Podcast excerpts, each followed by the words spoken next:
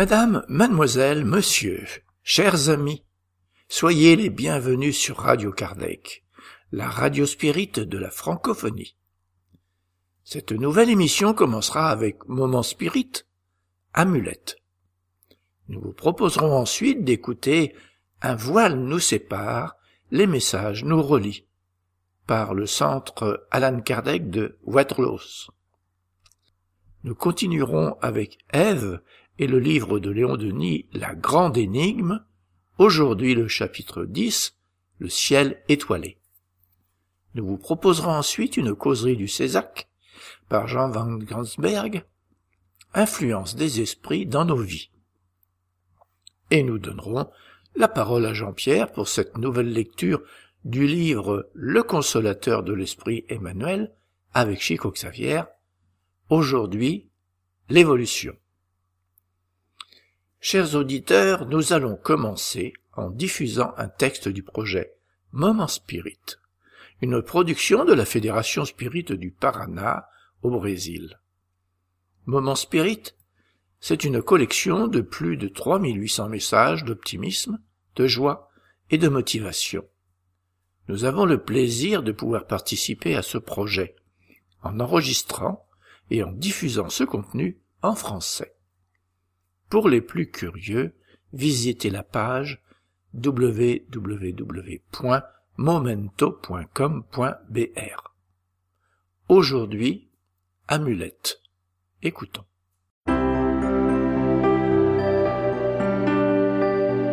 Et maintenant à l'antenne, Moment Spirit, le programme qui amène le spiritisme dans votre demeure.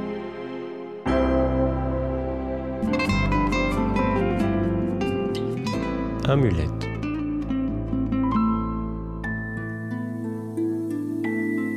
On raconte qu'un certain homme, ambitieux, en écoutant parler sur les guérisons extraordinaires réalisées par les apôtres au nom de Jésus, s'est rapproché d'eux. Pendant un certain temps, il les a accompagnés dans leur pèlerinage. Il a eu la possibilité d'observer comment il leur imposait les mains et comment il guérissait les gens.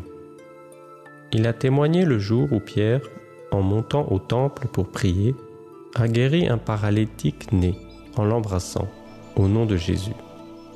Plus d'une fois, il a vu des personnes étant amenées, dominées par les esprits malheureux, être libérées par les apôtres au nom de Jésus. Il a constaté qu'ils mangeaient des fruits, du pain et du poisson. Rien de spécial. Il a également vu qu'il n'utilisait aucune formule pour les guérisons. Cependant, il pensait, ils doivent avoir un secret. Peut-être que, en dessous de leur manteau, ils ont un talisman caché. Le temps s'est écoulé et bien sûr, les apôtres n'ont pas pu s'empêcher d'observer que cet homme était toujours présent et ses prédications, en regardant, en observant. En se disant qu'il s'agissait de quelqu'un désireux de devenir un adepte de Jésus, Pierre s'est approché de lui et lui a demandé s'il souhaitait quelque chose de spécial. Peut-être qu'il voulait faire partie du groupe, travailler pour le bien de l'humanité, servir et servir. L'homme invité à parler par la bonté de l'apôtre a demandé Cela fait beaucoup de temps que je vous suis pour une raison très simple. Je souhaite apprendre l'art d'expulser les esprits et guérir les infirmités. À vrai dire, ce que je souhaite, c'est que vous me vendez l'amulette qui réalise ces choses-là. N'importe le prix. Je suis quelqu'un qui possède des avoirs et je peux vous les donner en échange du talisman. L'apôtre a dit qu'il ne possédait rien à part leur foi, et ce qui les soutenait pour les guérisons était l'amour du prochain. Mais l'homme a insisté. Ne mentez pas, vous possédez un talisman une pierre, quelque chose qui vous permet d'invoquer et dominer les esprits des morts. Je souhaite les dominer aussi pour les faire travailler pour moi. Je veux être puissant comme tous les adeptes du Nazaréen. Et comme le vieil apôtre lui a expliqué qu'il n'avait pas d'objet magique, à part leur vertu, leur foi, leur respect à Jésus, leur vénération à Dieu, l'homme ambitieux s'est déçu et s'en est allé. Il est parti en faisant des imprécations et en parlant que ces hommes-là, étant égoïstes et souhaitaient dominer le monde sans montrer leurs secrets.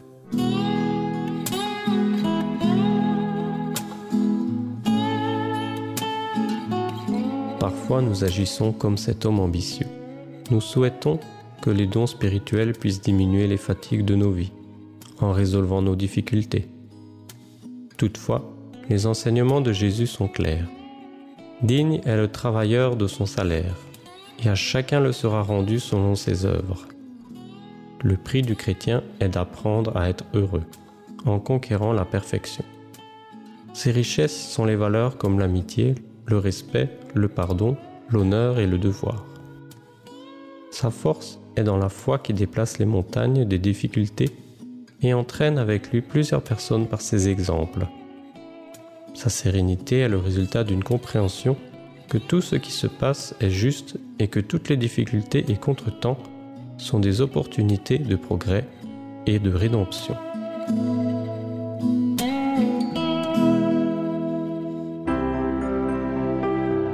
Ainsi se termine un autre épisode de Moment Spirit offert par livraria mundo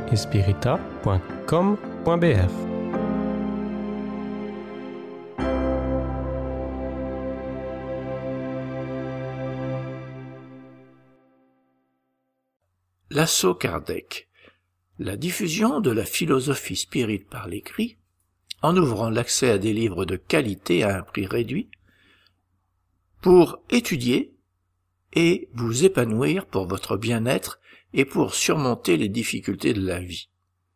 Notre engagement est d'aider le mouvement spirit dans son ensemble. Entièrement sans but lucratif, tous nos bénéfices sont consacrés à la traduction et à l'impression de livres spirites de qualité. Faites pour et par le mouvement spirit. L'adresse www.assocardec.fr.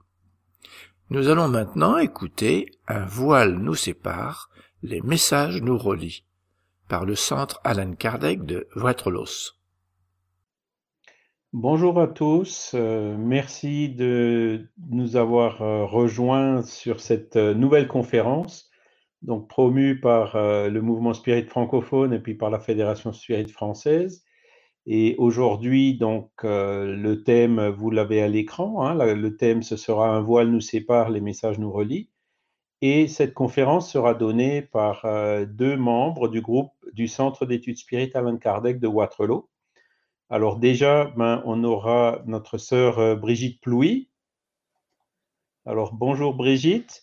Donc Brigitte, euh, ben, ça fait, voilà, on n'est plus tout jeune, hein, ça fait une trentaine d'années qu'on se connaît. Donc 32 ans de spiritisme. Hein, on s'est connus à Hénin-Beaumont. Et puis donc, ça fait maintenant 15 ans que tu diriges euh, ce centre d'études spirites Alain Kardec de Waterloo. Hein. Et le deuxième intervenant d'aujourd'hui, ben, ce sera notre frère euh, Stéphane Alès. Donc, euh, bonjour, Stéphane. Bonjour Charles. Stéphane, euh, donc il est psycho-énergéticien. Mhm. Il a découvert le spiritisme à l'âge de 15 ans hein, en lisant le livre des esprits.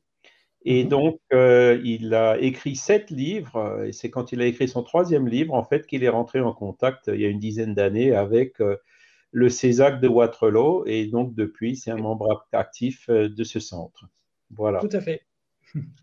Alors, bienvenue euh, Stéphane, bienvenue Brigitte. Donc, euh, je vais vous montrer les diapositives. Et puis, ben, je crois que c'est Stéphane qui commence. Alors, ben, Stéphane, je te passe la parole. Merci Charles. Alors, pour commencer, on a choisi de vous parler un petit peu donc, de la communication avec le monde spirituel. Donc, comme je disais, on se prête difficilement à tout ce qui ne cadre pas avec nos traditions. Qu'il s'agisse de la vie des individus ou de celle des peuples et des nations, la nature humaine subit la force de l'habitude. C'est la raison pour laquelle l'homme s'accroche si fortement aux us et coutumes hérités de ses parents et qu'il a depuis son enfance. Ce principe, il s'applique encore davantage à la religion de nos aïeux. Quelles que soient les choses présentées comme sacrées et divines, quelles que soient les pratiques religieuses inculquées à l'enfant, il est difficile de s'en libérer. On continue à vénérer nos habitudes, à accomplir quelques rites, pour payer notre tribut à la tradition familiale et culturelle. La force de l'habitude, c'est la plus grande ennemie de la vérité dans tous les domaines, surtout dans le domaine spirituel. Non seulement elle empêche l'homme de se poser des questions, mais elle le pousse aussi à rejeter sans examen tout ce qui est contraire aux opinions reçues. Et il n'y a qu'un seul moyen, en fait, pour franchir le barrage de la tradition imposée, c'est faire l'expérience personnelle de la vérité. La communication, claire et perceptible, par les sens humains, avec les esprits, va souvent à l'encontre d'un enseignement reçu. Une telle idée peut paraître aberrante, relevant parfois d'une supercherie pour certains. C'est clair que le spiritisme a très souvent été décrié et on trouve là-dessus les limites. Mais une méthode infaillible pour découvrir une vérité, c'est celle qui consiste à des vérifications scientifiques, rigoureuses, et qu'on applique pour découvrir la vérité dans tous les domaines. En tout cas, on essaie de la découvrir. Ce principe d'étude, eh bien, il repose sur l'observation des, causes et des effets qui sont liés par des lois universelles et immuables. Car un effet déterminé qui n'est pas lié à une cause n'est pensable dans aucun domaine. Là où des pensées sont clairement exprimées, il existe forcément un sujet qui réfléchit, une personnalité, un moi qui pense. Si des êtres pensants, invisibles à nos yeux, ne cessent d'affirmer qu'ils sont des esprits non incarnés, s'ils nous expliquent le mécanisme, des lois qui leur permettent d'entrer en communication avec les hommes, nous disposons alors des moyens pour vérifier leur dire. Et il suffit de réunir ces conditions que le monde des esprits prétend être nécessaires pour que s'établissent dès lors les échanges entre eux et nous. Alors moi, je vais parler pour le spiritisme. Euh, des hommes de science se sont mis à observer et à étudier sérieusement la phénoménologie médiumnique, écartant rapidement l'hypothèse des fraudes. Parmi eux figure M. Hippolyte Privaille, qui plus tard l'a adopté le pseudonyme d'Alain Kardec. Ce monsieur Alain Kardec ne s'est pas limité à démontrer l'authenticité des phénomènes, mais il en a tiré des conclusions philosophiques. Ce que nous sommes, d'où nous venons, vers où nous allons, et morale, et, des phénomènes. Il est le codificateur de la doctrine spirit. Cette doctrine met en évidence les cinq principes fondamentaux suivants. Premier principe fondamental, l'existence de Dieu. L'existence de Dieu, c'est la base du spiritisme, sa pierre angulaire. Étant Dieu l'intelligence suprême, la principale cause de toute chose. Le deuxième, c'est l'immortalité de l'âme. L'immortalité de l'âme nous montre que nous sommes des esprits immortels, nés simples et ignorants, avec aptitude pour le bien et le mal, avec le destin à la perfection et au bonheur. Ensuite, il y a la pluralité des existences. La pluralité des existences, ça nous montre quoi? En fait, l'âme progresse. Et si elle est soumise à la preuve d'une nouvelle existence, c'est ce que nous appelons la réincarnation. La pluralité des mondes habités stipule quant à elle que l'incarnation et la réincarnation des esprits peuvent avoir lieu sur la Terre, sur d'autres mondes, de sorte que croire en l'unicité de la Terre serait de douter de la sagesse de Dieu qui ne fait rien à l'inutile. Enfin, la communicabilité des esprits. On sait que les esprits constituent l'un des pouvoirs de la nature, agissant sur la matière, sur la pensée et en exerçant une action sur le monde physique et moral. Ils sont la cause d'une série de phénomènes jusque-là inexpliqués ou expliqués de manière erronée, qui ne trouvent que des explications rationnelles dans le spiritisme. Les relations des esprits euh, avec les hommes sont constantes. Le bien nous attire pour le bien et les méchants nous exhortent à l'erreur. Alors, je vais vous euh, parler de notre association. Comme euh, vous a dit Charles, elle existe depuis quand même une quinzaine d'années, cette association. Et il est vrai qu'on a commencé avec 4-5 personnes. Là, on se retrouve avec une cinquantaine de personnes. Et ben, il faut se partager parce qu'on ne peut pas faire un cours avec 50 personnes. Ce qui fait qu'il y a quand même 5 groupes 5 et, et 7 séances parce que euh, dans, les, dans les sept séances, il y a un groupe aussi de, par exemple, le troisième mardi, qui est un groupe où on, communique vraiment avec les esprits, c'est notre spécialité. Et puis, euh, un groupe de, de, travail, un groupe blanc, comme on explique, parce que pour des personnes qui ne font pas partie de l'association et qui sont en grande souffrance, alors on, on, on peut accepter ces personnes et, et, il est vrai que nous avons de très, très bons résultats pour, euh, comment dire, apaiser leur peine. Voilà. Alors, les autres groupes, ben, c'est par année. Ben, voilà, c'est parce que bon, on peut pas euh, euh, mettre tout le monde, comme je vous disais. alors, il y, a, les débutants, il y a qui c'est surtout Michel Norins qui nous fait bien euh, depuis 2-3 ans maintenant qui s'en occupe. Bon, et puis oui, il y a aussi bon, des 5 à 3, 4 ans, 5 ans, 10 ans, voilà, puisque on a beaucoup de personnes qui sont anciennes. Alors, on a nos séances de travail aussi qui sont là. On fait, on fait surtout beaucoup de philosophie. C'est très important de savoir que la philosophie, il faut en faire tout le temps. Et c'est ça qui nous fait grandir en plus et qui donne une connaissance et des choses euh, extraordinaires. Et on fait aussi bon, euh, des séances tous les mois euh, sur la médiumnité, mais on travaille, on développe normalement, on développe ces, facultés de, cette médiumnité de plusieurs façons. On peut travailler l'écriture automatique, l'écriture intuitive, euh, la planche, la peinture. Voilà, on a vraiment un, de bons groupes de travail. Alors, quand on dit médiumnité, on, on, peut dire faculté qui permet au médium d'être des intermédiaires de la communication des esprits désincarnés. Le médium ressent l'influence des esprits. C'est une faculté inhérente à l'être humain.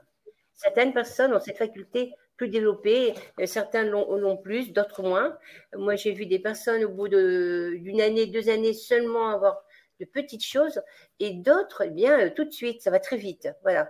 Alors, on ne peut pas euh, dire dans combien de temps je vais devenir médium, parce que beaucoup de gens se posent la question, alors que le, but au départ, ce n'est pas, comment dire, euh, notre, comment dire, notre souhait. Voilà.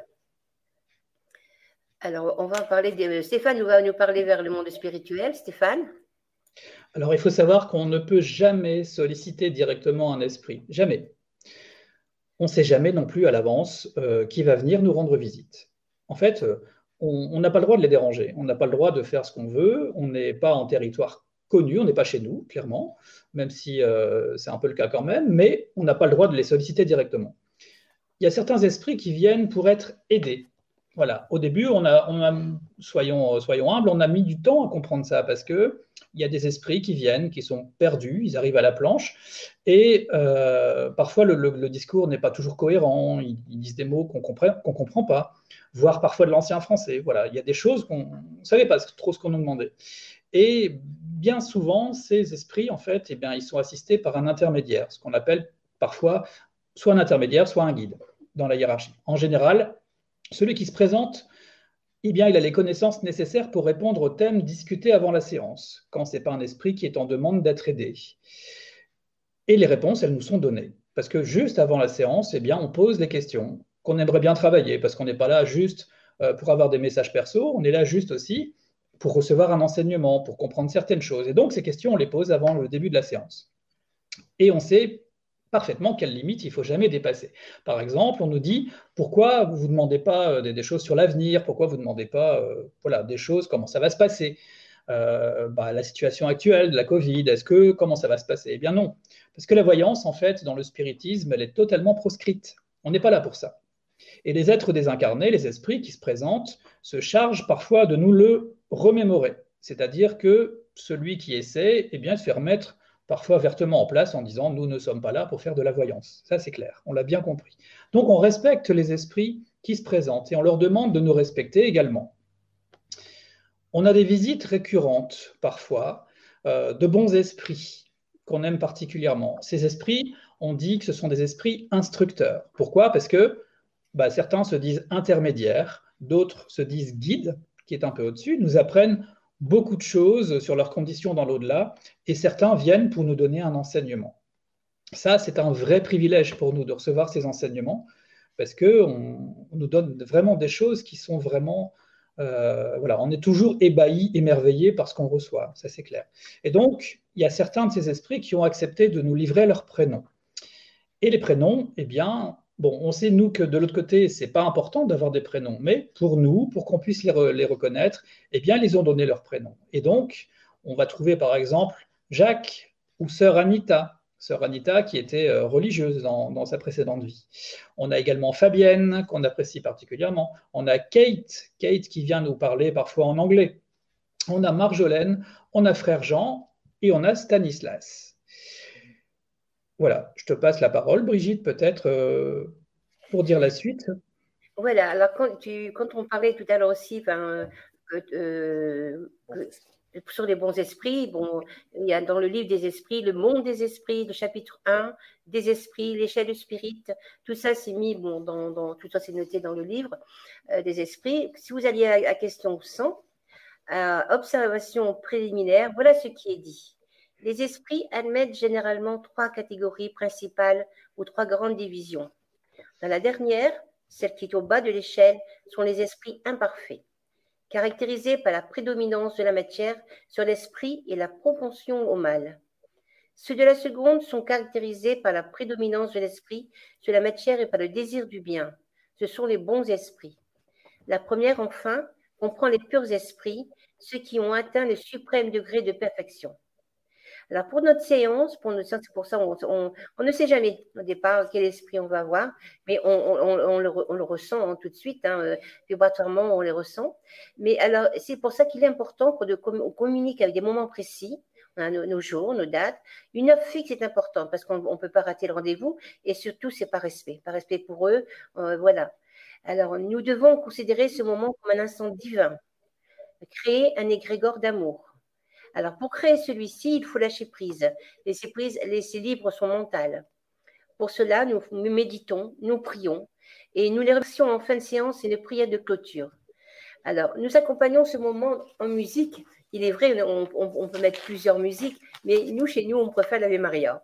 C'est une musique tellement merveilleuse et on les remercie et là, ils sont vraiment contents et souvent, ils viennent nous dire merci à la fin de chaque séance. Alors, pour les puristes qui nous demandent de quel Ave Maria il s'agit, c'est l'Ave Maria de Schubert. Voilà. Et donc, à chaque fois qu'on met cet Ave Maria, il se passe véritablement quelque chose chez nous et on est vraiment en communication, on va dire, osons dire, en communion avec. Euh, on ne forme plus qu'à à ce moment-là. Il y a vraiment quelque chose qui se passe. Alors, quand on parle de venant du monde spirituel, moi, je vais vous lire euh, quelque chose. Donc, c'est un message, littéralement, que je, vais, que je vais vous donner maintenant. Vous avez beaucoup de choses à apprendre du monde spirituel. Lorsque dans un pays, vous visitez un hameau, vous ne dites pas que le pays entier ressemble à ce hameau. Du monde spirituel, vous ne voyez que la lisière. Approfondissez l'étude spirit. Nous répondrons à vos questions, mais nous ne pouvons tout révéler. Vous devez exercer votre intelligence pour discerner la vérité de l'erreur. Dieu a des secrets qu'il ne dévoile qu'au fur et à mesure de votre avancement intellectuel et moral. De l'autre côté, il y a tellement de joie si vous saviez comme vous seriez ravis. La seule alchimie pour l'âme est l'amour. Nul besoin pour nous de vaincre la pesanteur ou de suivre la trajectoire des orbites. Nous flottons dans l'éther, nous baignons dans les nuées, mais notre corps subtil est encore trop dense pour monter jusqu'à Dieu. Si nous tentions de monter trop vite, nous serions comme ivres. Comme nous désirons son amour, ce désir nous oblige à quitter nos demeures pour les vôtres.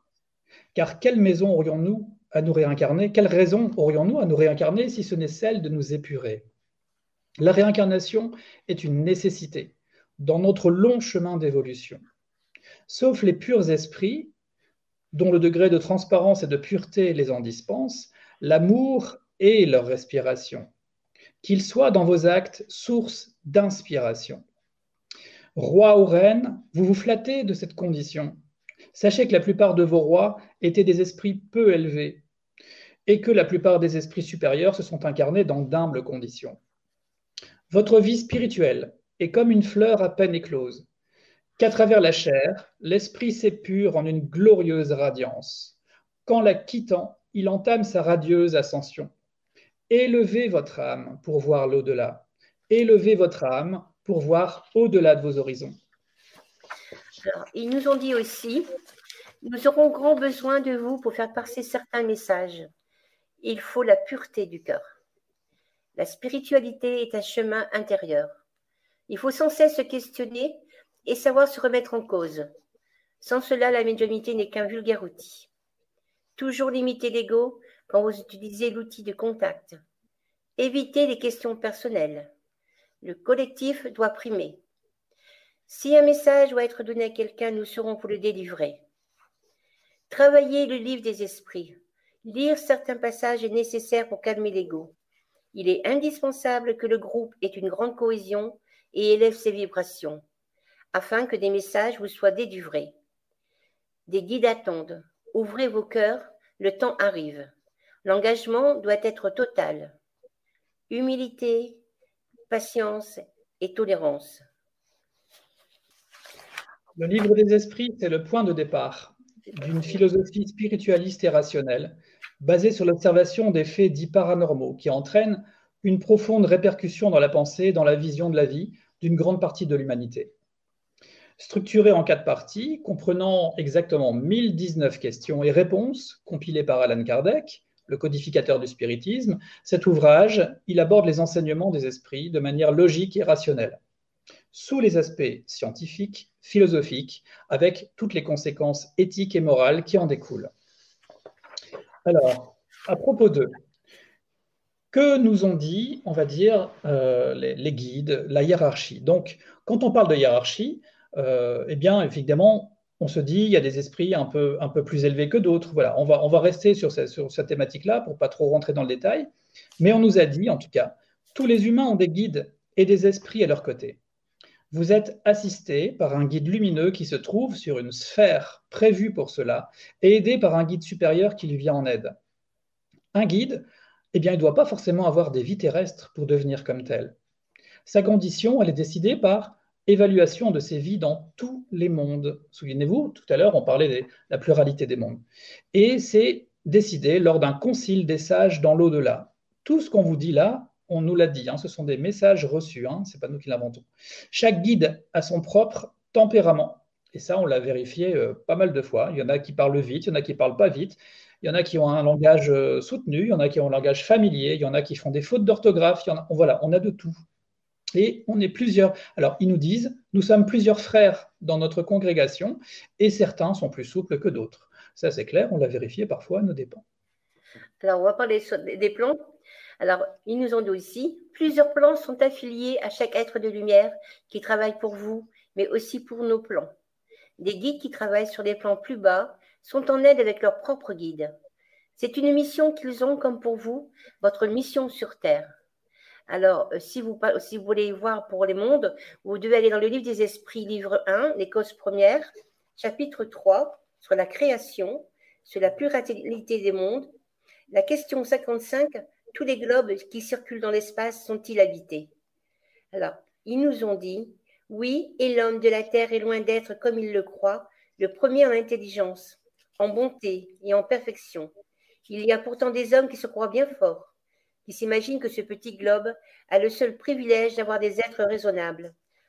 Orgueil et vanité. Ils croient que Dieu a créé l'univers que pour eux seuls. Alors comment se prépare-t-il?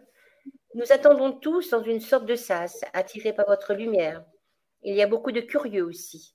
Vous êtes connus ici, pas de hasard. C'est comme un hall d'attente. Tout est organisé suivant le besoin et la demande.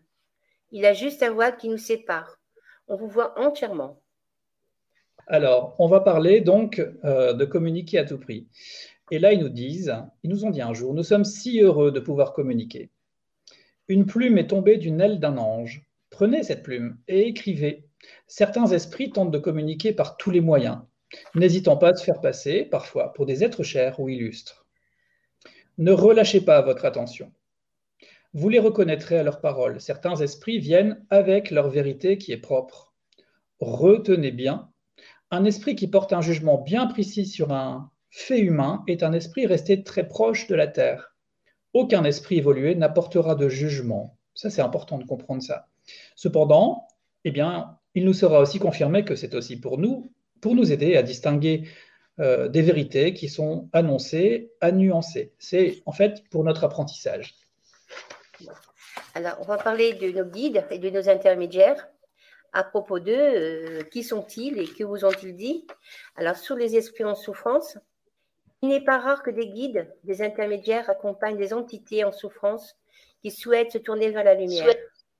Ceux-ci viennent alors vers nous pour que nous les aidons à se tourner vers la lumière. Les guides et intermédiaires nous disent également beaucoup d'entités tentent également d'entraver vos communications. Envoyez sur elle vos pensées d'amour, afin qu'elle puisse distinguer le bien du mal, afin qu'elle voie le chemin le plus juste. Qu'elles deviennent enfin un jour vos collaboratrices, une fois leurs yeux ouverts. Priez, priez, encore toujours. Moi, je me souviens, on a reçu un jour un, beau message qui était à propos de notre destinée. Et ça disait Soyez petits et humbles comme des mésanges, vous vous envolerez plus vite. Nul ne décide pour vous de votre destinée. S'il en était ainsi, vous seriez comme des cerfs à l'œuvre pour quelque divinité. Seul l'amour doit tenir votre cœur en servitude. Travaillez librement à l'œuvre divine. La mort, le mal vous révoltent. Hélas, le deuil frappe un jour à votre porte. L'être cher ne vous a pas été ravi, qui le déciderait? On nous a dit, la mort peut surprendre à tout moment. Une deuxième chance peut être donnée si le temps imparti n'est pas accompli. Et s'il était le choix de reculer le terme, c'est jamais une grâce inutile. Vos désirs égoïstes se tiennent aussi en embuscade. Soyez aux aguets, vous devez évoluer. Toutes les âmes doivent évoluer, y compris celles qui n'ont pas atteint la pleine lumière de l'entendement. Priez, priez, afin de raffermir votre foi, qu'un profond amour enserre votre cœur. Nous soufflons sur vous, afin de porter vos prières au ciel. La pensée est matérielle. Elle n'est pas étincelle évanescente. Rien ne se perd, tout se transforme.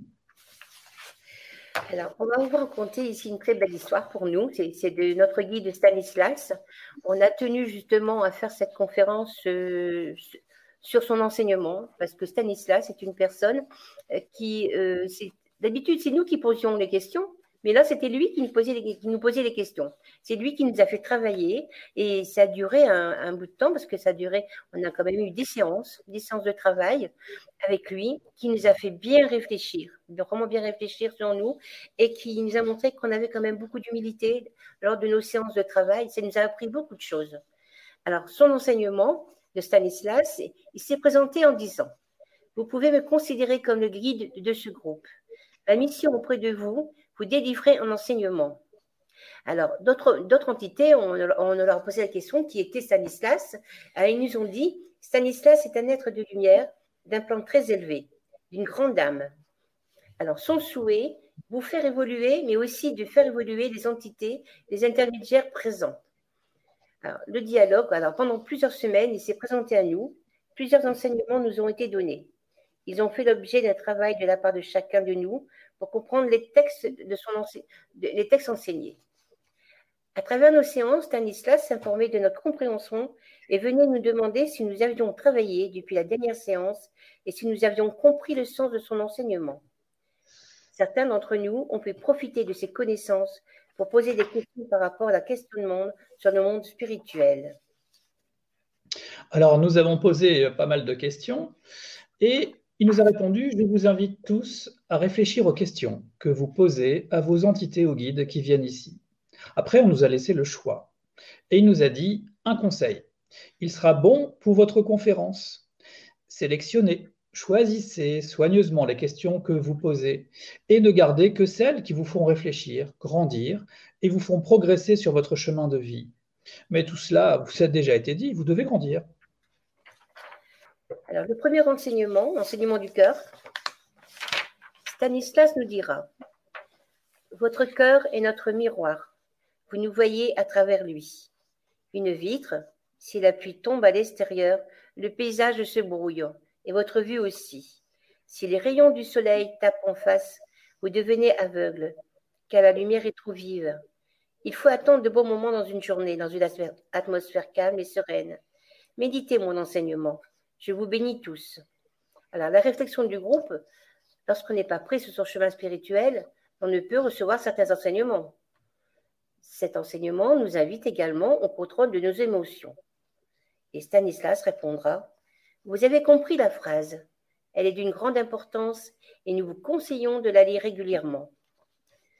Notre question a été Est-ce que cette connexion sera brouillée lorsqu'on se retrouve dans un contexte émotionnel douloureux ou exalté Stanislas répondra Oui, toutes les émotions influent sur le niveau vibratoire. Alors, euh, au niveau vibratoire de la citation de, de Albert Einstein, c'est toute énergie et vibration. Nous sommes des êtres composés d'atomes et en particules en mouvement. Nous dégageons des vibrations par notre corps et c'est par conséquent l'expression de l'être que nous sommes. Notre vibration énergétique va se modifier en fonction de nos pensées, notre état intérieur et émettre des ondes, comme des fréquences. Ce niveau d'énergie vibratoire peut être mesuré et est appelé taux vibratoire. Alors on va passer maintenant au second enseignement qui s'appelle l'enseignement du sage. Stanislas nous a dit, le sage est assis sur un rocher et le monde est à ses pieds. Il regarde et médite. Un voile se soulève, couleur bleue. Trouvez cette sagesse en vous.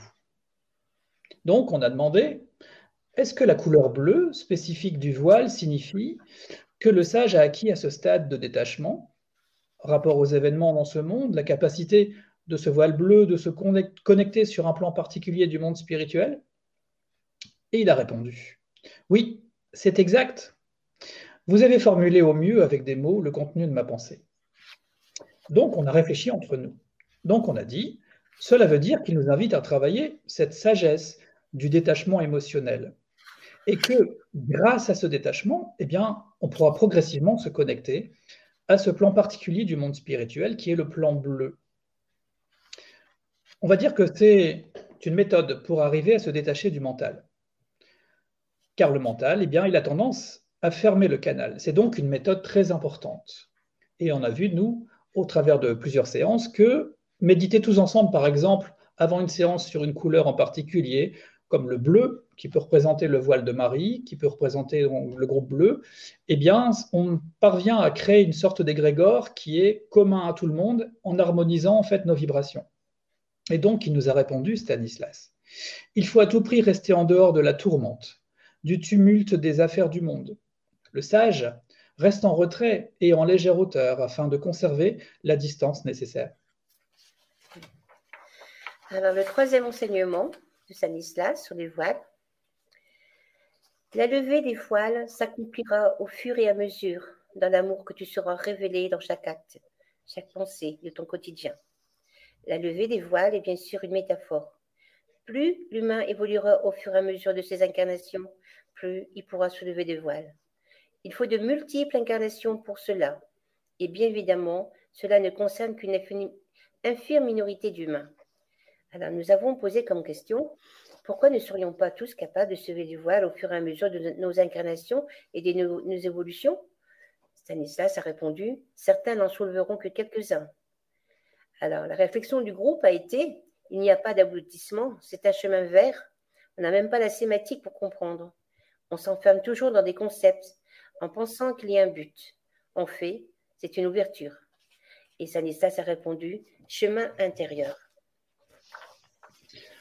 On va passer maintenant au quatrième enseignement, les émotions. Alors là, moi, clairement, c'est mon cœur de métier, puisque comme euh, Charles l'a dit tout à l'heure, moi, je suis psycho-énergéticien, en fait, je suis sophrologue également. Et les émotions, bien, on, s'est largement étendu là-dessus, parce que c'est important de comprendre euh, ce qui se passe. Lui nous a dit, Stanislas, apprenez à maîtriser au quotidien vos émotions. Laissez passer les émotions comme la feuille qui est emportée par le courant. La question du groupe, est-ce que ça veut dire qu'il faut réprimer nos émotions, mettre un déni sur ce qu'on ressent? Et il nous a répondu, bien sûr que non. Donc, la réflexion du groupe a été de dire, il faut, un, essayer de se détacher de certaines émotions, mais ce n'est pas évident. Parce que quand on voit toutes ces choses qui se passent dans notre monde, on ne peut pas rester insensible. La deuxième euh, réponse était, il faut les laisser passer. Quand on regarde le Dalai Lama, par exemple, son peuple, eh bien, il faut savoir qu'il se fait encore massacrer tous les jours euh, au Tibet. Si vous le regardez, euh, eh bien, il rigole tout le temps. Il rigole tout le temps, le Dalai Lama. Donc, il y a même des gens qui pourraient dire, bah, il est simple, ce gars-là. Pourtant, bah, il ne se laisse pas entraîner dans les émotions. Et c'est quand même un redoutable maître de guerre. Le Dalai Lama, il reste distant. Ça ne veut pas dire qu'il ne ressent rien pour autant. Et donc Stanislas a répondu, c'est le travail de toute une vie il a appris dès son plus jeune âge. Mais ce qu'il a ajouté, Stanislas, qui était très juste, le Dalai Lama, vous en êtes bien loin, si je peux me permettre. Alors, le cinquième enseignement, le bâton du pèlerin. Stanislas nous dira Le chemin à l'intérieur de soi est comme gravir une autre montagne. Il est nécessaire de cheminer lentement en contrôlant ses forces et son souffle. la réflexion du groupe a été À chaque expérience positive ou négative que l'on vit, c'est un pas que l'on fait pour grandir. Il faut accepter ce qui arrive, en tirer un enseignement et passer à autre chose. Accepter ne signifie pas se résigner. Stanislas, a répondu Chaque épreuve de votre vie doit être vécue comme une source d'expérience et d'enrichissement pour chacun d'entre vous. Alors la question a été Le bâton du pèlerin symbolise-t-il la foi? Stanislas a répondu oui. Question du groupe. Cette foi grandirait-elle au fur et à mesure de la compréhension de la présence de Dieu dans chaque élément de la création? Stanislas a répondu Le cœur est simple, heureux les simples d'esprit, car le royaume des cieux est à eux. Voici ma réponse. Alors, il y a quelqu'un de l'association bah, qui est très, très, très, comment dire, qui va toujours, toujours à l'église, toujours à la messe, tout ça, elle beaucoup, beaucoup. Et elle, répond il s'agit d'une phrase des évangiles, c'est la béatitude. Stanislas répondra oui, bien, nous avançons. Vous connaissez tous la phrase. On ne voit bien qu'avec le cœur, l'essentiel est invisible pour les yeux. On voit par là que c'est souvent un enseignement christique qu'on ressent, qu'on reçoit. Et moi, je suis convaincu aujourd'hui, d'un point de vue personnel, que euh, croire en Dieu, aller à l'Église, bah, ce n'est pas du tout incompatible avec ce qu'on fait aujourd'hui. Souvent, c'est diabolisé le spiritisme, c'est ce qu'on disait au début, mais il y a des protocoles, il y a des choses à faire. Et quand on est en communion avec des guides aussi élevés, qu'on reçoit un enseignement d'amour comme on est en train de vous le donner maintenant, eh bien, il y a quelque chose qui est juste c'est une connexion, c'est pas incompatible avec, euh, avec la religion, quelle qu'elle soit. Le sixième enseignement de Stanislas, c'était les mots. Et donc, il nous a dit, vos mots humains, eh ben, ils rétrécissent tout. Dès qu'un mot est formulé, il ferme. Le langage est un obstacle pour nous, il est enfermant. J'ai besoin que soit comprise une chose essentielle. Le langage est le propre de l'homme c'est ce qui le distingue des animaux. En même temps, c'est ce qui fixe les limites. La Terre n'est pas au centre de l'univers et n'est pas bâtie à votre image. Que cela soit intégré une fois pour toutes. Donc la réflexion du groupe par rapport à ça, elle était de dire, eh bien, on a pensé que Stanislas a voulu beaucoup remettre l'homme à sa juste place. Alors, au septième enseignement, c'était sur l'amour. Stanislas nous dira L'amour est au cœur de l'univers. Il a donné une image qui correspondait. Un homme devant un cours d'eau, calme et limpide, il tient un petit galet dans le creux de sa main. Il le lance. Le caillou va ricocher et déclencher une série de cercles de plus en plus élargis. Le galet est l'amour. Vous devez être cet homme. L'amour doit croître et se multiplier. À la réflexion du groupe a été Stanislas nous invite, à aimer. Cela rejoint les deux messages donnés. On va passer maintenant au huitième enseignement qui s'appelle L'homme et le divin. Le guide Stanislas nous a dit Un homme est assis. Il regarde devant lui une lumière très vive. Des voiles sont suspendus. Désormais, ces voiles tamisent et permettent à cet homme de regarder cette lumière. Nul ne peut regarder le soleil en face. Il aveugle et brûle. L'homme sur Terre ne peut avoir de contact avec le divin qu'à travers une multitude de, ses voiles. Les voiles seront levées au fil de son élévation. Votre incarnation ici et maintenant n'est qu'une étape d'un très long parcours. Et donc les voiles, et donc les voiles. L'incarnation est bornée. Bornée signifie qu'il y a des limites. L'homme est limité dans son incarnation sur Terre et les voiles lui sont donc nécessaires. Donc nous, on a réfléchi là-dessus, on s'est dit, en fait, les voiles ne seront jamais levées car nous sommes très loin des plans supérieurs de la nature divine. Est-ce qu'il nous protégerait d'énergies vibratoires qu'on ne pourrait supporter? Et il nous a répondu, Stanislas, je vous l'ai déjà dit, nul ne peut regarder le soleil en face. Les voiles sont une protection. L'accès de l'homme au divin est impossible.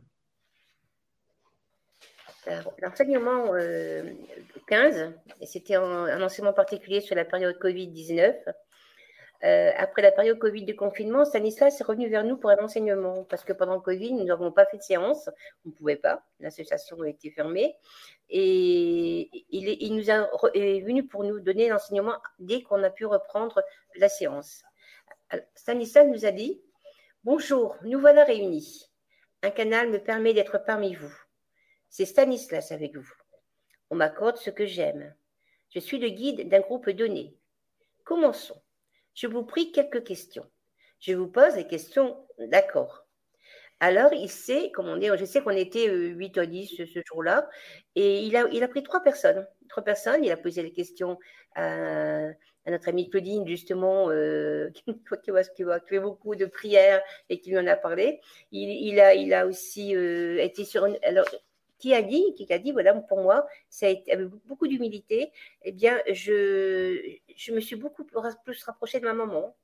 Alors, il y en a eu une autre qui a dit aussi, une autre personne qui a dit aussi qu'elle s'était vraiment remis à la prière, par la méditation, par, euh, pendant, pendant tout ce confinement.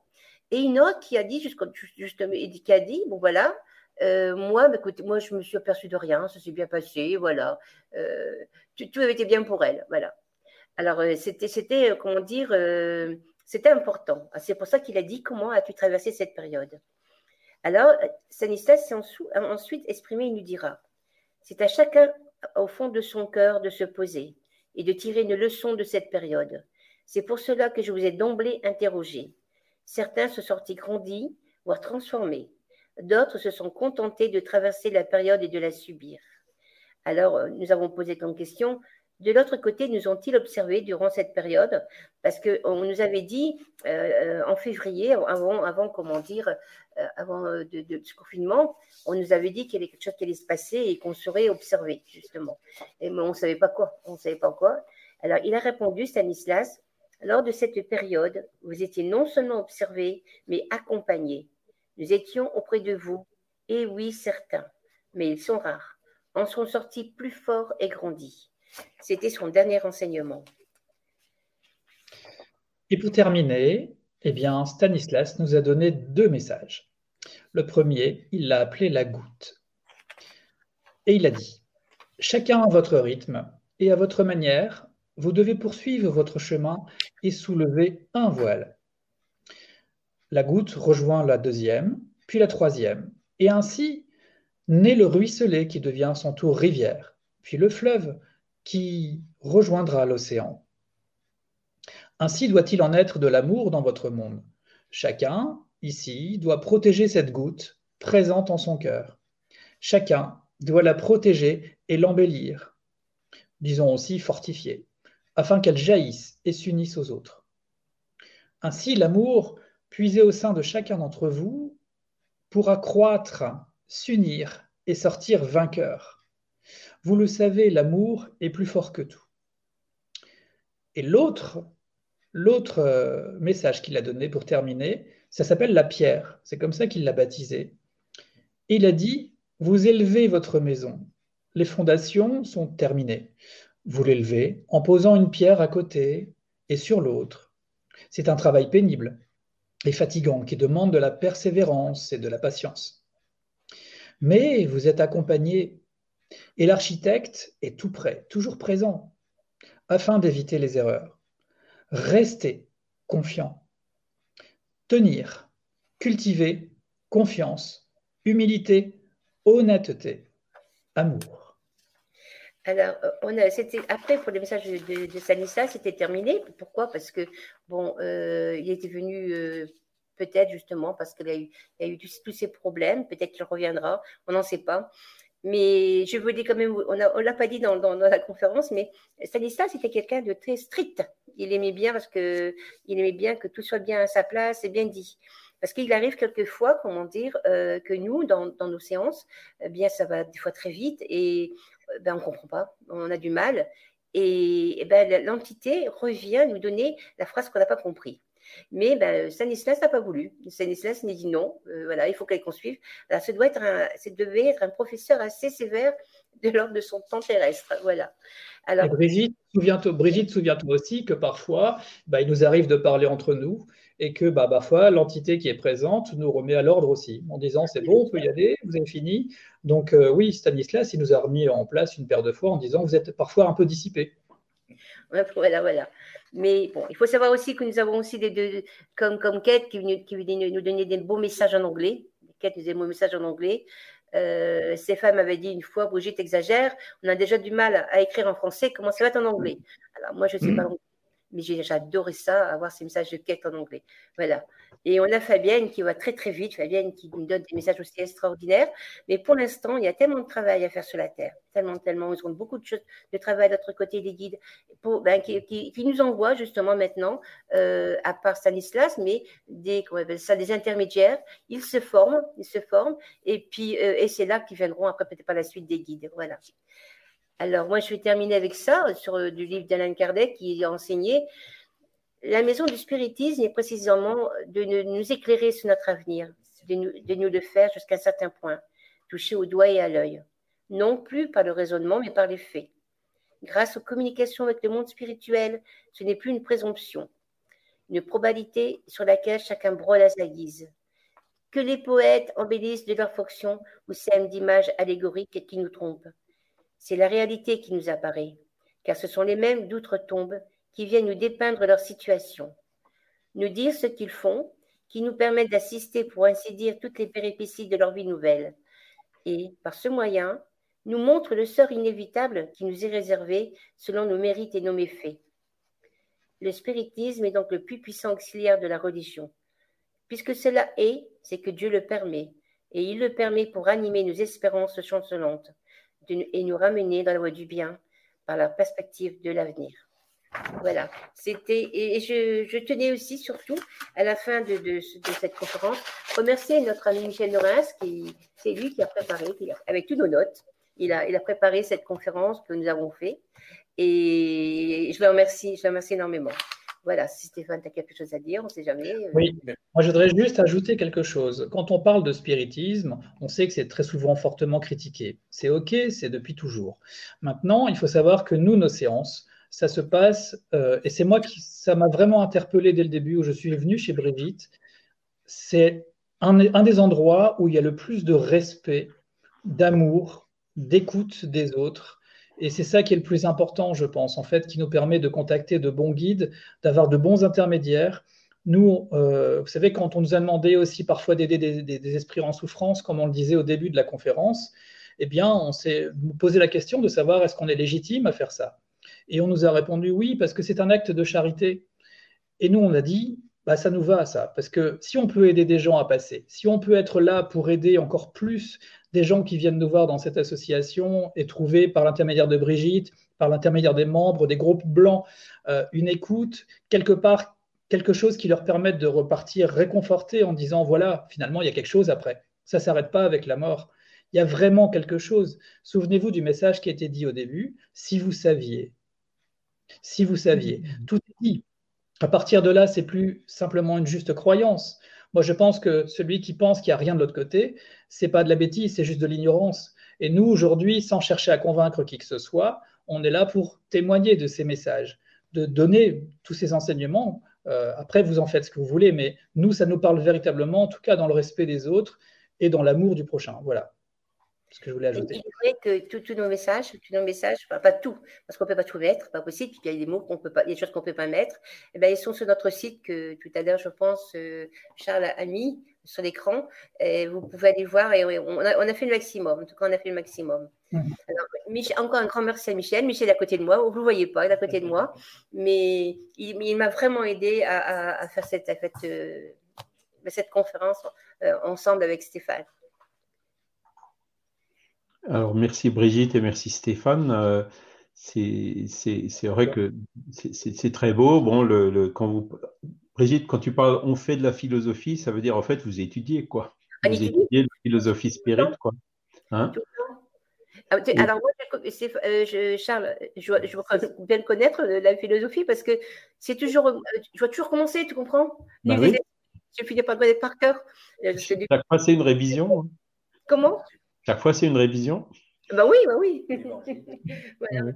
Et puis, quand tu parles de, planchette, je pense que c'est le, le, Ouija, c'est bien ça. C'est ça, c'est ça. Ah, qui, était, tant critiqué. Mais bon, c'est normal, c'est normal, c'est tout à fait normal. Mais on n'aurait pas ces messages-là si, comment dire, si on n'était pas déjà un bon groupe d'amour, en plus. Je veux dire, et si, et, si on ne l'était pas sérieux? Bon, Alain Kardec le dit, hein, Ce n'est pas la façon dont on, comment dire, l'outil, c'est quoi C'est les vibrations qu'il y a dans la pièce. C'est mis dans l'esprit. C'est ce, que Stéphane il appelle l'égrégore, euh, Kardec il appelait ça la communion de pensée.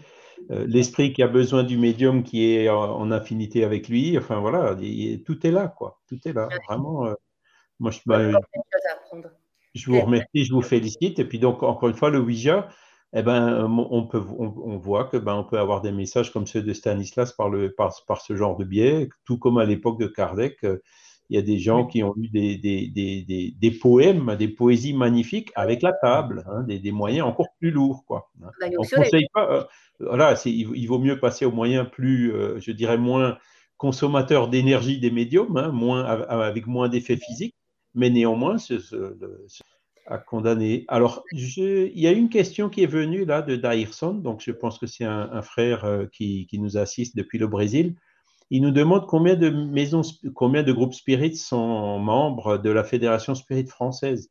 Alors, officiellement membres, bon, il y en a une quinzaine à peu près. Mais ce qui est important, c'est que, euh, comment dire, la fédération, en fait, parle avec tout le monde. C'est-à-dire, euh, on a des contacts très fréquents avec euh, au moins trois autres groupes qui sont pas membres, mais en, fait, on fait pas la différence. Quoi. C'est, euh, le but de la fédération, c'est d'aider et c'est pas de conditionner quoi que ce soit n'importe. Voilà, il faut vraiment que qu'on fasse fonctionner le spiritisme euh, et le mouvement spirit euh, selon le modèle que Alan Kardec nous a conseillé, c'est-à-dire sans chef, sans hiérarchie, avec des liens fraternels qui nous unissent et donc basés sur l'entraide réciproque et la charité. Voilà. Et donc le fait d'avoir des membres ou des cotisations, des choses comme ça, ça conditionne pas du tout notre travail. Voilà. Donc j'espère que j'ai répondu à la question de Dairson. Alors je ne vois pas d'autres questions. Alors il y en a une qui m'est passée par la tête, mais malheureusement je l'ai oubliée. J'aurais dû me la noter. euh, voilà. une conférence et puis avec d'autres messages. Hein, hein? Ben oui, oui, oui, non, mais je pense que c'est à encourager. Hein. Il y avait, il y avait euh, je dirais même en direct, plus de monde que d'habitude. Alors c'est peut-être parce que c'est samedi après-midi euh, par rapport au vendredi soir ou, peut-être la météo, enfin je ne sais pas. En tout cas, euh, vraiment, euh, merci beaucoup pour votre présence. Hein. merci beaucoup pour cette, très belle conférence. Donc vous étiez un peu appréhensif par rapport à la technique. Vous voyez, ça s'était apparemment très bien passé. Hein. vous pouvez revisionner et tout le monde pourra visionner donc l'enregistrement hein, qui est sur le site Facebook de la Fédération Spirit française et aussi sur euh, voilà, sur les chaînes YouTube euh, du mouvement spirit francophone qui s'appelle euh, Regard Spirit. La chaîne YouTube de la Fédération Spirit française, elle s'appelle Alan Kardec et donc c'est aussi sur le site Facebook de la Fédération Spirit française. Donc cette conférence enregistrée. Et pour les personnes qui visionnent la conférence plus tard, hein, peuvent toujours poser des questions encore sur voilà, ben écoutez, en tout cas, euh, merci infiniment à tous. Merci aussi à Michel hein, qui, a travaillé dans l'ombre hein, sans apparaître. Euh, mais voilà, tout, s'est vraiment passé euh, à merveille. Et merci à tous les téléspectateurs, enfin à toutes, les personnes. qui sont venus voir et puis voilà, on, on les remercie tous aussi. La revue Spirit existe depuis 1858. Sa réalisation est prise en charge par le mouvement Spirit francophone. Elle est éditée au format papier en couleur et haute qualité d'une part, et au format numérique d'autre part. Vous y trouverez l'illustration des principes de base du spiritisme, des dossiers qui approfondissent un thème à chaque numéro, et des articles plus légers. Cette revue est un outil privilégié d'étude du spiritisme. Elle peut être prise comme support de discussion dans un centre spirit. Dans un langage clair, moderne et concret, nous essayons d'aborder les enjeux de notre société moderne et complexe tout en restant dans le prolongement de la ligne sûre tracée par Alan Kardec. Nous continuons avec Ève et le livre de Léon Denis, La Grande Énigme. Aujourd'hui, le chapitre 10, Le ciel étoilé. Léon Denis. La Grande Énigme. Dieu et l'univers. Chapitre 10. Le ciel étoilé. Un livre grandiose, avons-nous dit est ouvert sous nos yeux, et tout observateur patient peut y lire le mot de l'énigme, le secret de la vie éternelle. On y voit qu'une volonté a disposé l'ordre majestueux dans lequel s'agitent toutes les destinées, se meuvent toutes les existences, palpitent tous les esprits et tous les cœurs. Ô âme, apprends d'abord la suprême leçon qui descend des espaces sur les fronts soucieux. Le soleil est caché sous l'horizon. Une lumière adoucie indique que, là-bas, un astre s'est voilé à nos yeux. La nuit étend au-dessus de nos têtes son dôme constellé d'étoiles. Notre pensée se recueille et cherche le secret des choses. Tournons-nous vers l'Orient. La voie lactée déroule comme une écharpe immense ces myriades d'étoiles, si pressées si lointaine qu'elle semble former une masse continue. Partout, à mesure que la nuit se fait plus noire, d'autres étoiles apparaissent.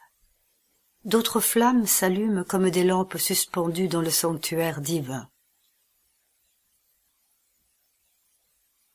À travers les profondeurs insondables, ces mondes s'envoient leurs rayons d'argent.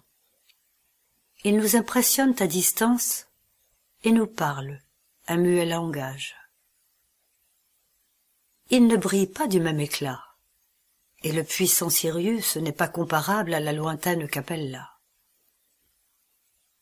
Leurs vibrations ont mis des siècles à parvenir jusqu'à nous, et chacun de leurs rayons est comme un chant, une mélodie, une voix pénétrante.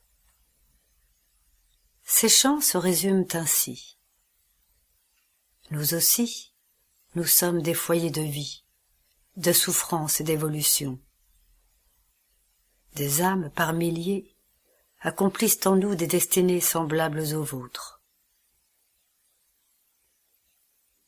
Cependant, tous n'ont pas le même langage, car les uns sont des séjours de paix et de félicité, et d'autres des mondes de lutte, d'expiation, de réparation par la douleur.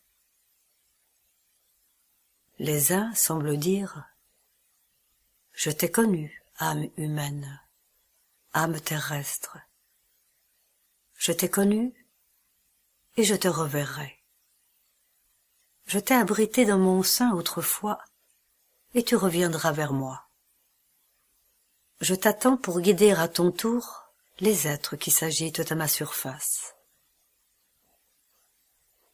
Et puis, plus loin encore, cette étoile qui semble perdue au fond des abîmes du ciel et dont la lumière tremblante est à peine perceptible, cette étoile nous dira Je sais que tu passeras sur les terres qui forment mon cortège. Je sais que tu y souffriras et que tu deviendras meilleur. Hâte-toi dans ton ascension.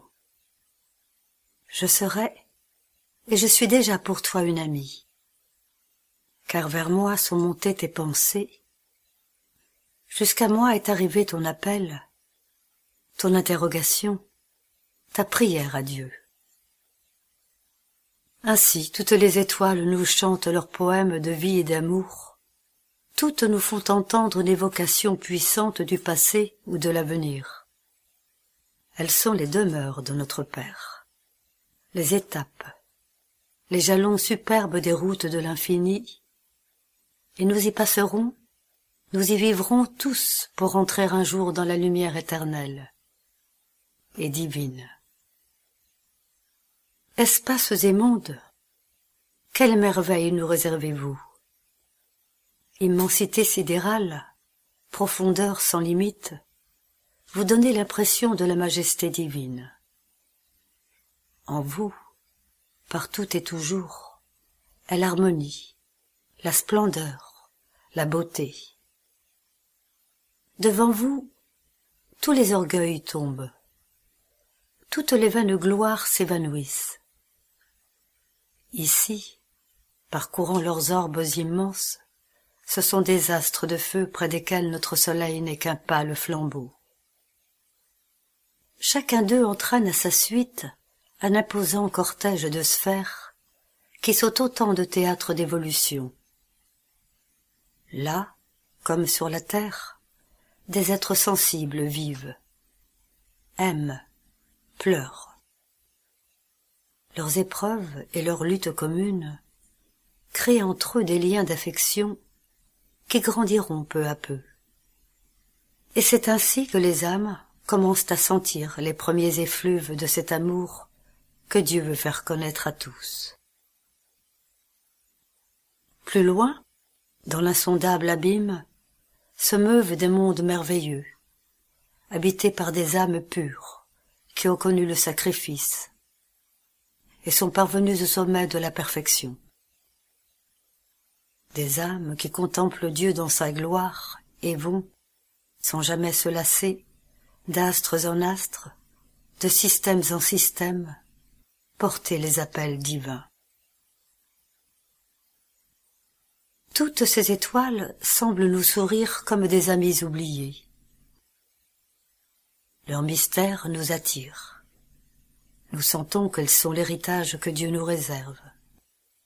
Plus tard, dans les siècles futurs, nous connaîtrons ces merveilles que notre pensée ne fait qu'effleurer nous parcourrons cet infini que la parole ne peut décrire dans une langue bornée.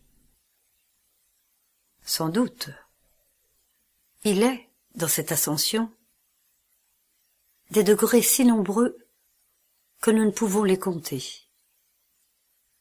Mais nos guides nous aideront à les gravir en nous apprenant à épeler l'amour. Alors, le temps n'aura plus de mesure pour nous. Les distances n'existeront plus nous ne penserons plus aux chemins obscurs, tortueux, escarpés, que nous aurons suivis dans le passé, et nous aspirerons aux joies sereines des êtres qui nous auront devancés et qui tracent d'un brillant sillage notre route sans fin.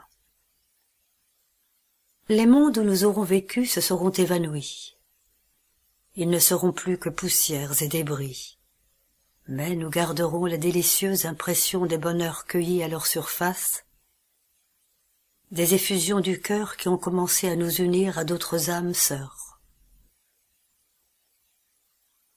Nous conserverons le cher et douloureux souvenir des mots partagés, et nous ne serons plus séparés de ceux que nous avons aimés, car les liens sont entre les âmes comme entre les étoiles. À travers les siècles et les lieux célestes, nous monterons ensemble vers Dieu, le grand foyer d'amour qui attire toutes les créatures. L'Encyclopédie Spirit. Le site de l'Encyclopédie Spirit propose plusieurs dizaines d'ouvrages et revues en téléchargement gratuit.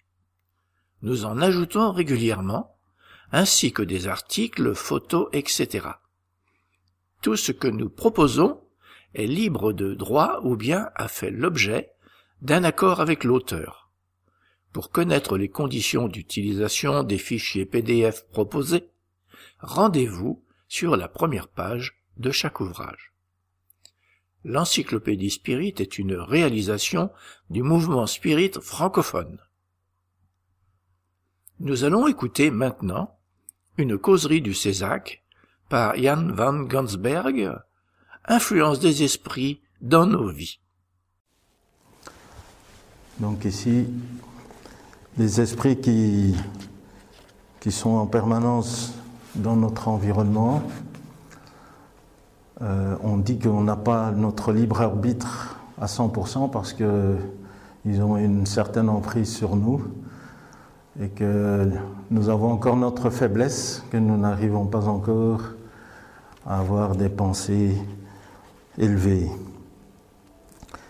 Et il y a donc plusieurs influences qui peuvent être euh, considérées comme euh, l'obsession par exemple, la subjugation, et il y en a un tas d'autres qui sont repris dans le, livre des esprits. Donc ici, ils peuvent voir nos pensées,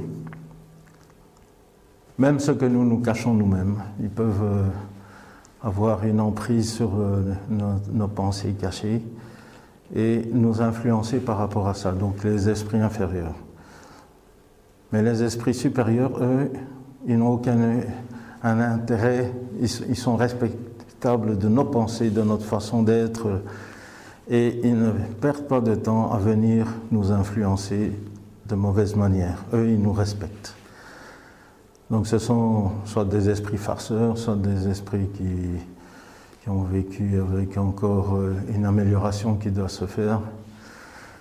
Ils doivent encore évoluer et ils perdent encore leur temps à venir euh, nous importuner parce que nous avons encore euh, des pensées très basses, qui ont une vibration basse. Et ils, peuvent voir nos faiblesses et puis ils peuvent venir euh, agir là-dessus. Et les médiums, par exemple, eux, ils peuvent encore avoir une influence plus, plus importante, puisque on sait que les médiums, ils ont une euh, capacité à accueillir les esprits et à leur permettre de, de s'exprimer à travers eux. Et là, il y a parfois des médiums qui ne se rendent pas compte de quel type d'esprit viennent les visiter. Ils peuvent parfois utiliser ces esprits en croyant que ce sont des esprits élevés, mais en fait ça ne, ça ne l'est pas. Et c'est pour ça que ça demande une éducation au niveau donc de la médiumnité, qu'il faut suivre des cours. Et ici, dans le centre, on a le cours d'abord des apprentis de l'évangile qui servent à apprendre globalement donc la moralité.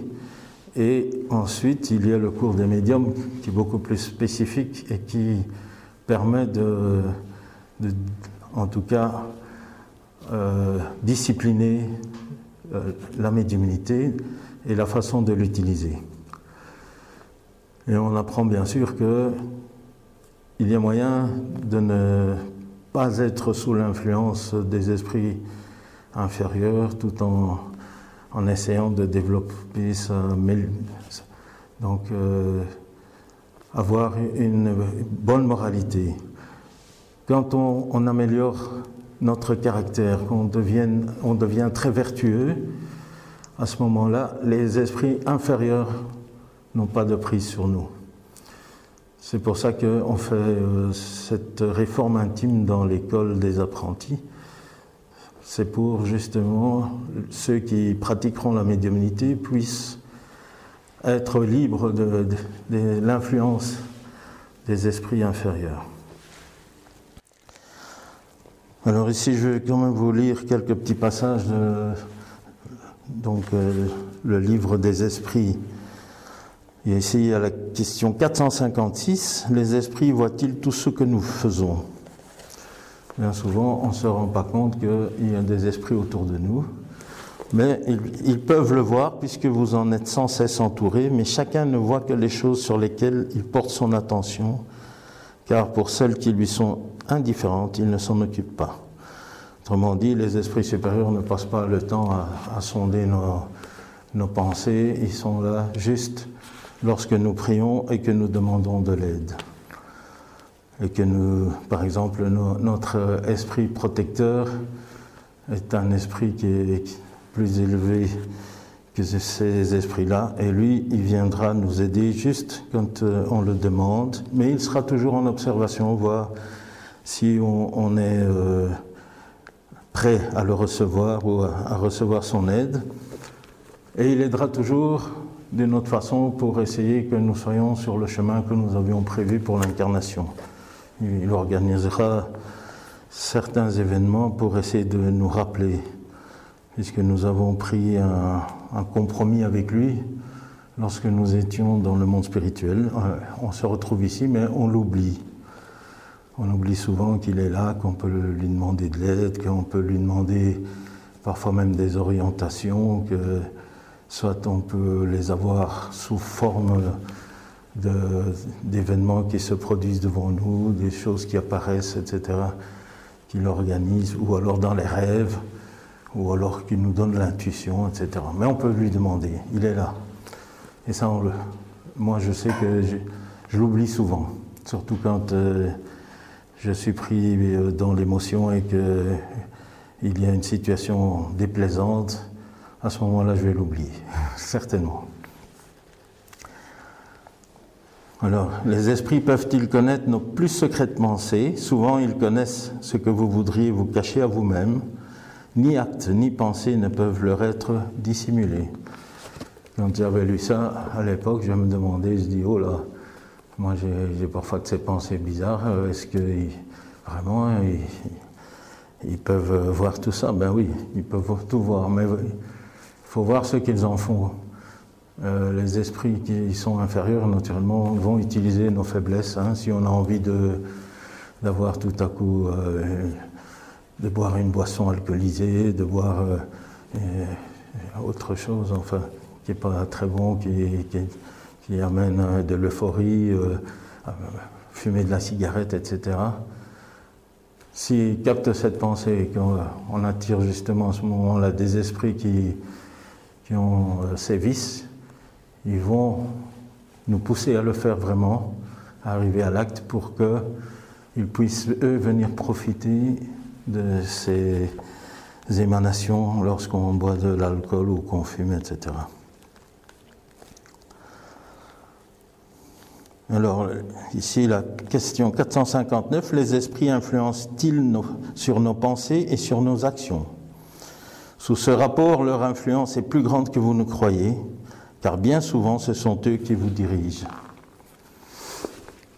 Donc, si on, vit d'une manière euh, très ordinaire, euh, sans avoir même l'idée qu'il y a des esprits, on peut avoir un tas de comportements comme ça. Euh, qui, paraissent assez bizarres et qui pourraient être, on va dire, sous l'influence des esprits, parce que nous sommes en, syntonie et qu'on a attiré certains esprits qui, par exemple, lorsque je, avant de connaître le spiritisme, je me disputais avec quelqu'un, je criais très fort ou, j'avais envie de, de l'étrangler ou de me battre eh bien, à un moment donné, je me dis, mais à quoi ça sert? Bon, j'ai pas envie, mais je sentais qu'il y avait autre chose qui, me poussait et qui voulait que je continue, que j'insiste, que j'aille plus loin.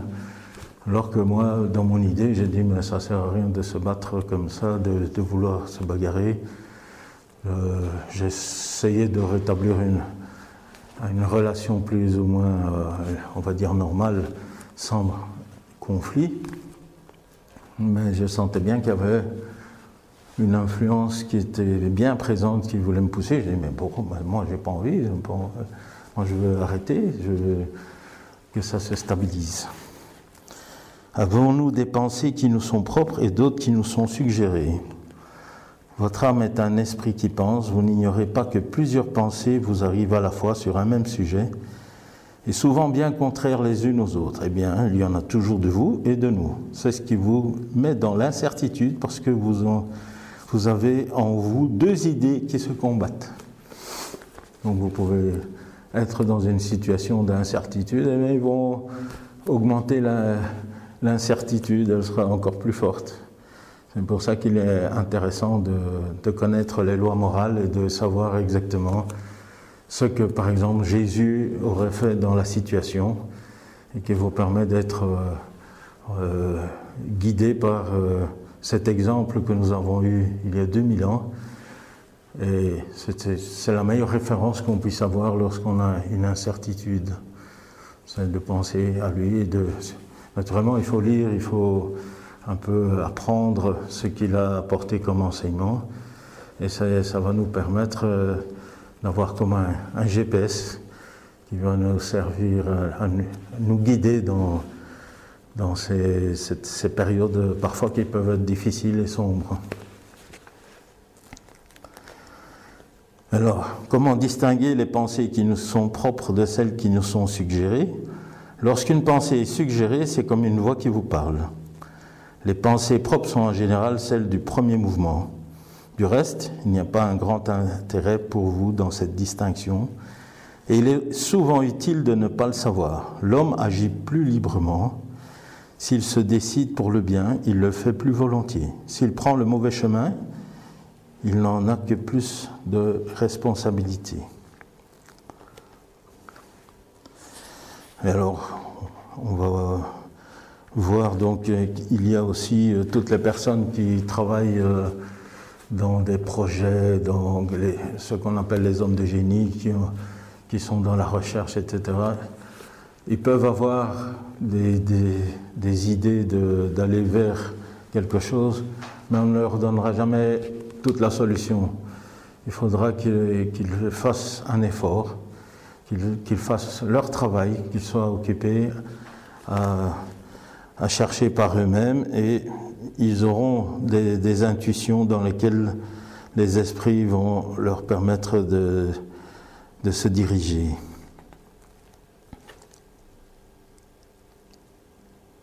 Alors ici, Kardec il a fait un commentaire. S'il eût été utile que nous puissions distinguer clairement nos pensées propres de celles qui nous sont suggérées, Dieu ne nous en eût donné le moyen, comme il nous donne celui de distinguer le jour et la nuit. Quand une chose est dans le vague, c'est que cela doit être pour le bien. Alors ici, le 463 nous dit, on dit quelquefois que le premier mouvement est toujours bon. Cela est-il exact? Il peut être bon ou mauvais selon la nature de l'esprit incarné. Il est toujours bon celui qui écoute les bonnes inspirations. Et ça, c'est sur cette question-là, il y a beaucoup de personnes qui pensent oui, mais ma première idée, ça devait être la bonne. Mais en fait, ça dépend de notre état moral. Si nous n'avons pas encore une moralité suffisamment élevée et que nos vertus ne sont pas suffisamment développées, la première idée peut être erronée, puisque si on considère que la bagarre c'est une bonne chose, on peut avoir envie de se bagarrer en premier. Mais si on a développé l'amour, on va avoir envie de régler tout dans l'amour. Donc la première idée, c'est vraiment en fonction de ce que nous sommes aujourd'hui. Alors je vais vous remercier de m'avoir écouté par rapport à ce sujet que vous pouvez approfondir en allant voir dans le livre des médiums, le livre, donc l'évangile selon le spiritisme et le livre des esprits. Et alors le petit texte que j'avais lu au début, ça résume vraiment tout. Et vous pouvez le retrouver dans Vigilance, c'est le texte numéro 14.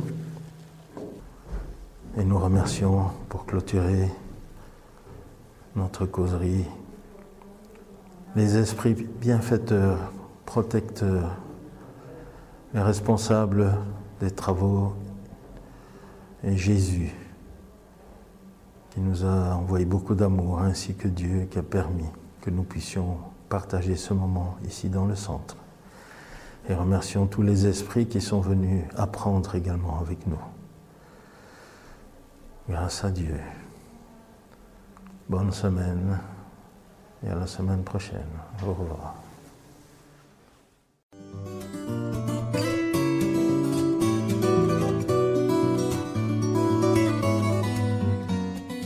Et nous donnons la parole à Jean-Pierre pour cette nouvelle lecture du livre Le Consolateur de l'Esprit Emmanuel avec Chico Xavier et aujourd'hui l'évolution. Bonjour chers auditeurs. Dans le cadre du livre Le Consolateur de Francisco Candido Xavier, nous aborderons aujourd'hui l'évolution. Première partie. La douleur. Question 239. Entre la douleur physique et la douleur morale, laquelle des deux fait vibrer le plus profondément l'esprit humain? Réponse. Nous pouvons classer la souffrance de l'esprit comme la douleur réalité et le tourment physique de toute nature comme la douleur illusion. En vérité, toute douleur physique vise à éveiller l'âme à ses devoirs grandioses, soit de manière expiatoire comme conséquence des abus pratiqués, ou comme avertissement de nature matérielle donné à l'être humain. Mais toute douleur physique est phénomène, tandis que la douleur morale est essence. Si la première vient et passe, même accompagnée des transitions de la mort du corps physique, seule la douleur spirituelle est suffisamment grande et profonde pour promouvoir le lumineux travail de perfectionnement et de rédemption. Question de 140. Comment peut-on concevoir le bonheur sur la terre? Réponse.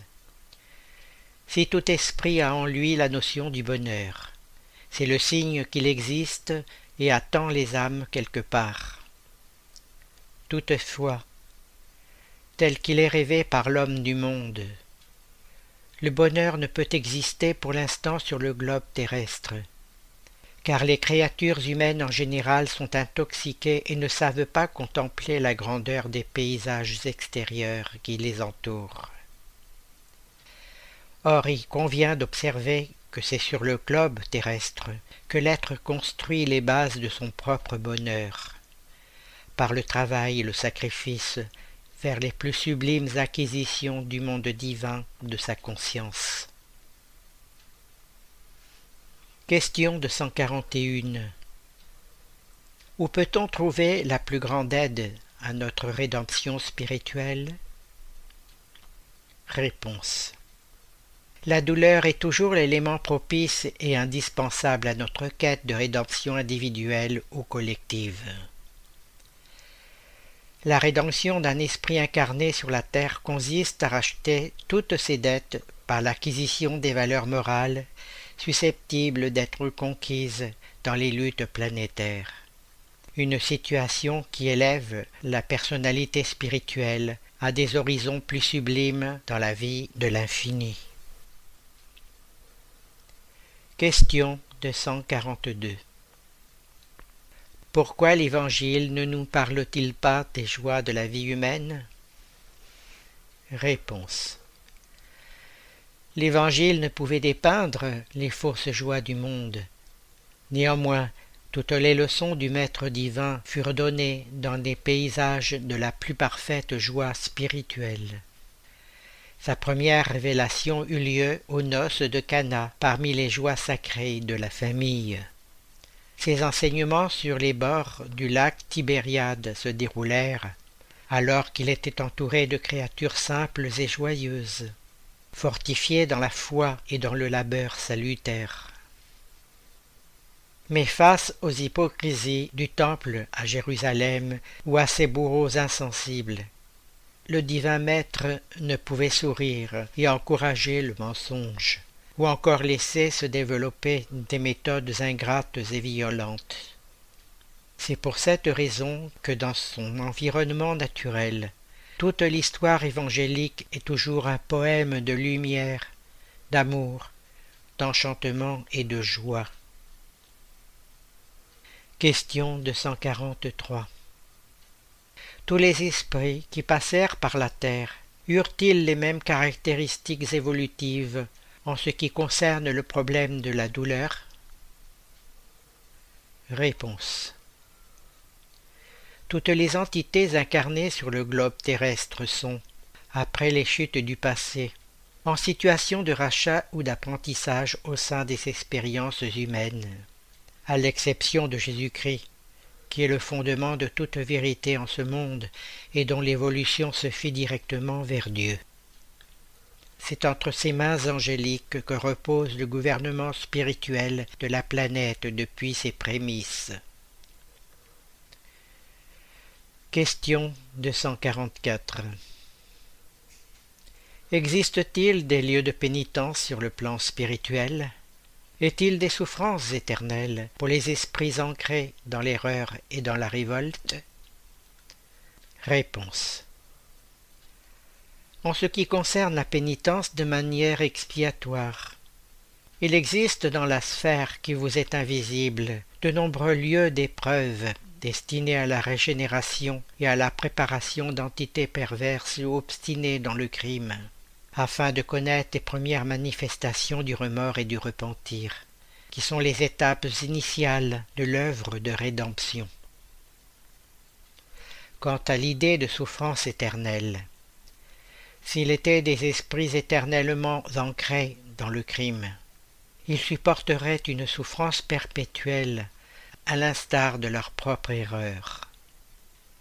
Mais comme le berger ne veut perdre aucune brebis, un jour viendra où la conscience la plus souillée éprouvera en son fort intérieur la lumière radieuse de l'aube de son amour.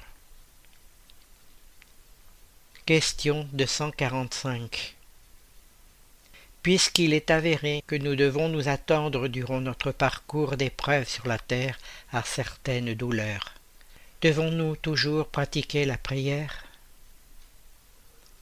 Réponse La loi des épreuves est l'une des plus grandes institutions universelles pour que soient distribués les bienfaits divins. Vous devez le comprendre en acceptant toutes les douleurs avec noblesse de sentiment. La prière ne pourra éloigner les déboires et les leçons salutaires de l'amertume, qui sont des constantes de la programmation que chaque esprit doit réaliser sur la terre. Mais elle doit être cultivée intérieurement par l'être, comme la lumière qui éclaire le chemin ténébreux, et conservée dans son cœur, comme un aliment essentiel, prêt à satisfaire ses besoins pour la route longue et difficile de la vie car la prière sincère soutient la vigilance et constitue le facteur de résistance morale fondamentale au moment des épreuves les plus complexes et les plus rudes.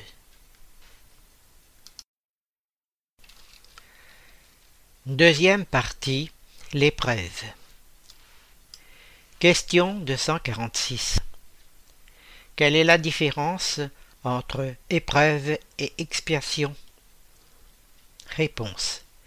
L'épreuve est la lutte qui enseigne aux disciples rebelles et paresseux le chemin du travail et de l'élévation spirituelle. L'expiation est la peine imposée au malfaiteur qui commet un crime.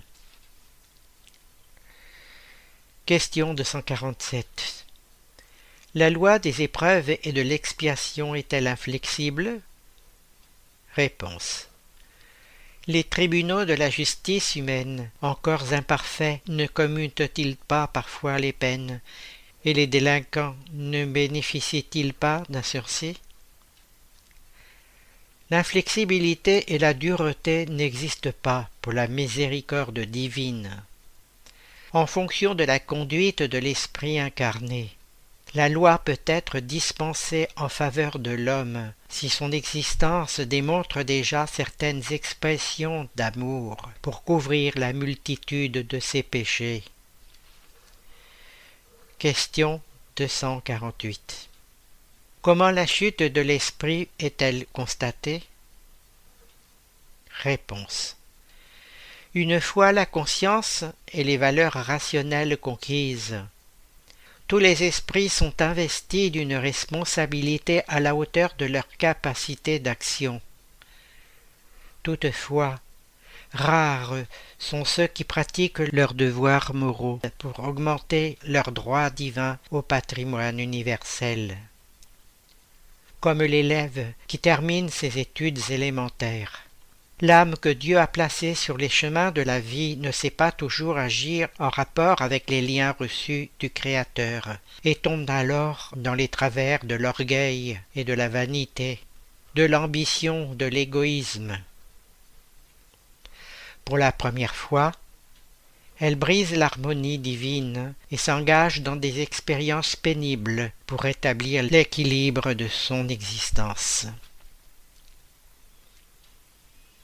Question 249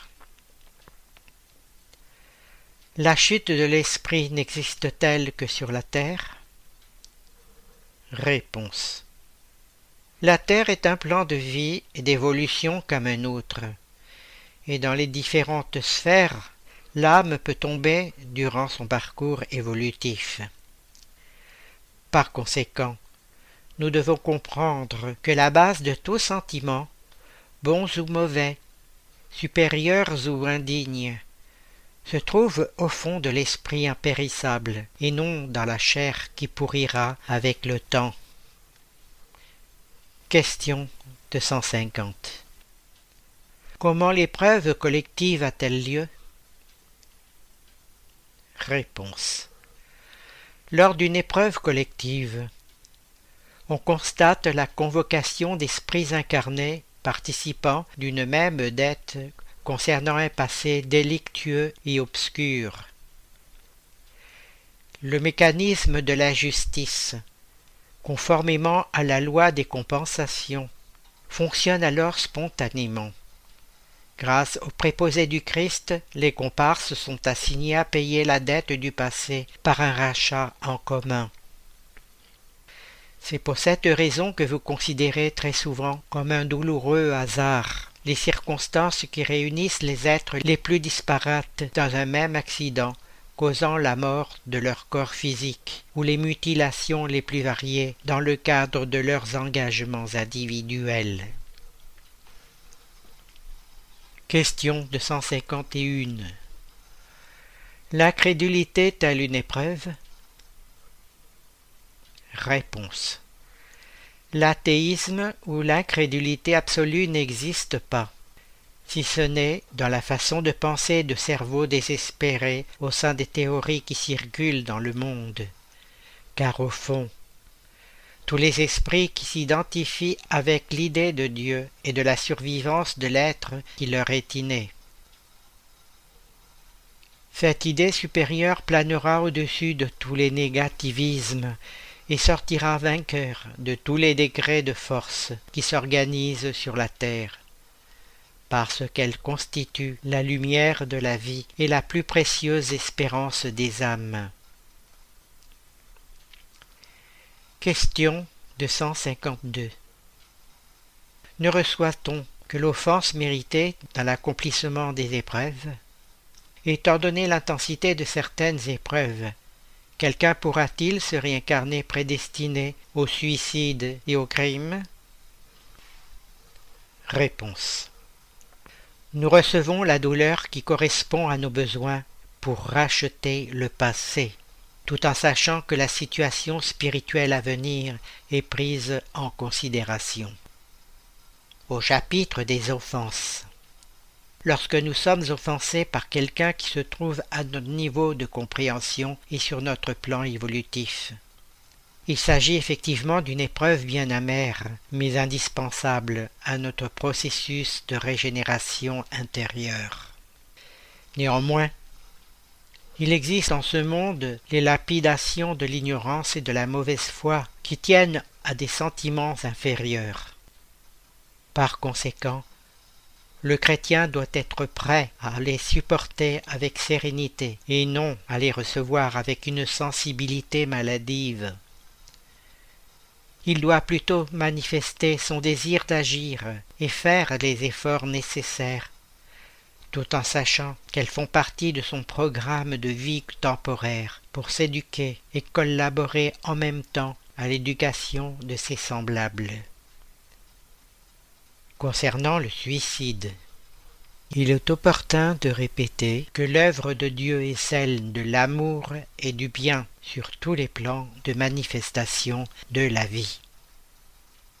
Nous devons aussi reconnaître que si de nombreux esprits se réincarnent avec pour épreuve la tentation du suicide et du crime, c'est parce qu'ils doivent agir comme des élèves qui ont raté un examen et qui reviennent l'année suivante pour étudier et réussir finalement cette épreuve. Beaucoup d'âmes répètent un même effort et se perdent parfois dans la lutte sans percevoir combien ils doivent rester vigilants. Toutefois, ils ne peuvent imputer à Dieu les échecs de leurs espoirs, car la providence divine accorde à tous les êtres les mêmes occasions de travail et de qualification. Troisième partie. La vertu. Question 253. La vertu est-elle une, une, concession de Dieu ou une acquisition des êtres? Réponse. La douleur, la lutte et l'expérience sont toujours des occasions sacrées accordées par Dieu à ses créatures. Néanmoins, la vertu est sublime. C'est une acquisition perpétuelle de l'esprit sur les chemins de la vie, éternellement incorporée aux valeurs conquises par ses efforts. Question 254 Qu'est-ce que la patience et comment en avoir? Réponse. La vraie patience est toujours une extériorisation de l'âme qui a cultivé l'amour pour le donner à autrui en exemple. Cet amour est l'expression fraternelle qui considère toujours tous les êtres comme des frères et qui n'économise pas son énergie pour éliminer l'incompréhension quand cela est nécessaire. L'illumination spirituelle intérieure nous permet d'acquérir les valeurs sacrées de la tolérance éclairée. Pour nous édifier dans cette clarté divine, il faut éduquer notre volonté et guérir les maladies psychiques séculaires qui nous accompagnent à travers nos vies successives pour nous pousser à abandonner tout effort, à manifester de la différence ou à accuser les forces extérieures alors que le mal habite en nous. Pour qu'une édification aussi sublime soit possible, nous devons commencer par nous discipliner et par retenir nos impulsions. Car pour être libre, l'homme doit dominer en son fort intérieur les chaînes qui l'asservissent dans la vie tout comme le proverbe populaire considère que l'habitude est une seconde nature. Aussi devons-nous apprendre que la discipline précède la spontanéité et permet à l'âme d'atteindre plus facilement des desiderata de sa rédemption. Question 255 Nous qui sommes spirites, Devons-nous pratiquer uniquement la charité spirituelle ou aussi la charité matérielle? Réponse. La devise fondamentale de la codification cardéciste, dont la formule est Or la charité, point de salut, est suffisamment expressive pour ne pas nous perdre en considération tatillonne. Tout acte de charité désintéressée est un service divin rendu à l'œuvre de fraternité humaine et de rédemption universelle. Cependant, il est urgent que les spirites sincères, éclairés par l'Évangile, cherchent à comprendre la teneur éducative des postulats doctrinaux, en reconnaissant que la tâche immédiate des temps modernes est celle de l'illumination intérieure de l'homme par l'amélioration de ses valeurs de cœur et de conscience. Face à de tels impératifs, il paraît légitime de valoriser l'excellence des plans éducatifs de l'évangélisation afin de former une mentalité spirite chrétienne ayant des vues sur l'avenir. Nous ne pouvons mépriser la charité matérielle, qui fait du spiritisme évangélique une source de consolation pour les malheureux. Mais nous ne devons pas oublier que les expressions religieuses sectaires ont aussi créé des structures matérielles pour la charité dans le monde, sans omettre les temples, les asiles, les orphelinats et les monuments.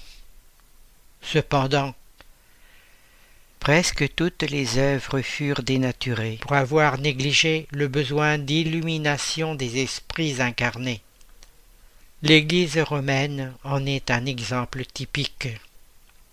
Détentrice d'une fortune considérable, elle réussit à créer de nombreuses œuvres tangibles d'assistance sociale. Mais de nos jours, elle sent bien que ces structures ne sont faites que de pierre car dans ces établissements somptueux, l'homme contemporain éprouve les désillusions les plus amères. Les œuvres de la charité matérielle n'atteignent leur dessein divin que lorsqu'elles visent la spiritualisation de l'homme en rénovant ses valeurs profondes. Dès lors que la créature humaine se sera régénérée en Jésus-Christ, nous aurons sur la terre une société transformée, dont le foyer véritablement chrétien sera naturellement l'asile de tous ceux qui souffrent.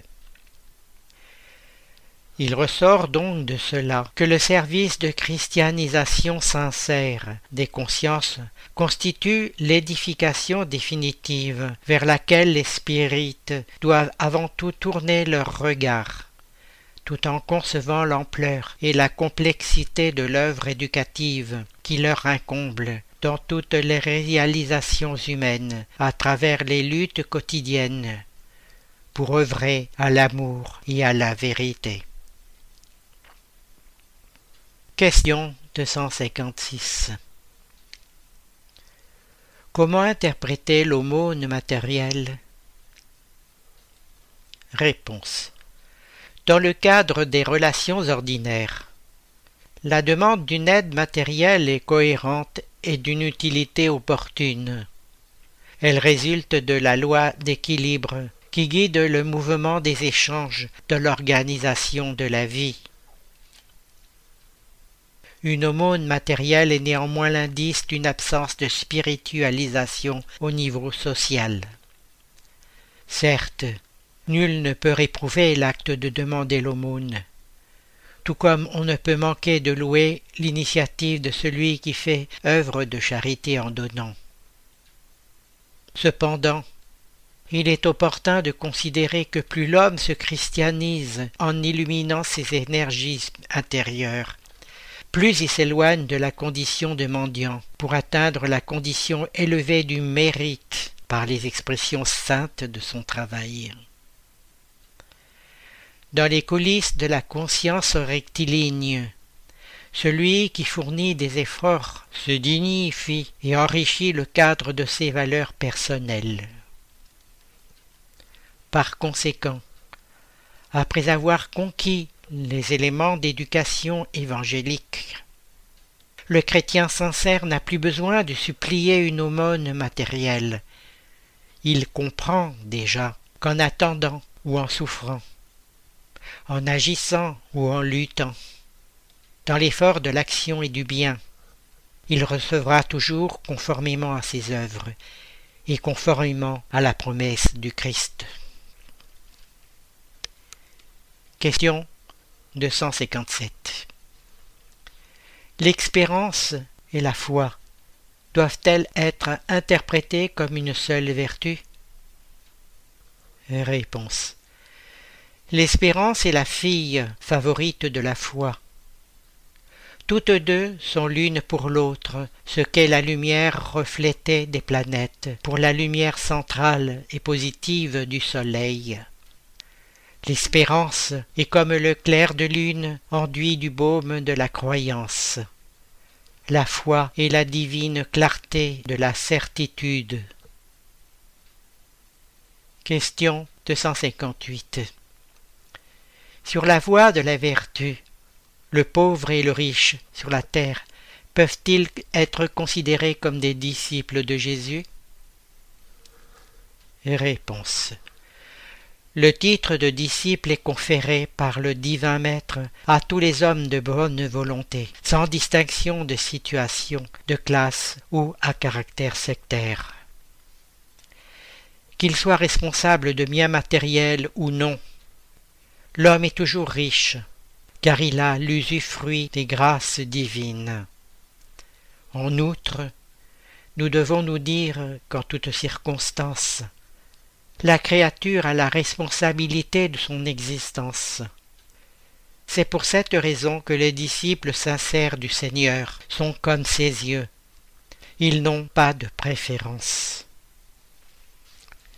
Question 259 En ce qui concerne la pratique de la charité, comment doit-on interpréter cet enseignement de Jésus qui nous dit que Celui qui a recevra encore, et il sera dans l'abondance. Mais celui qui n'a rien se fera enlever même ce qu'il a. Réponse.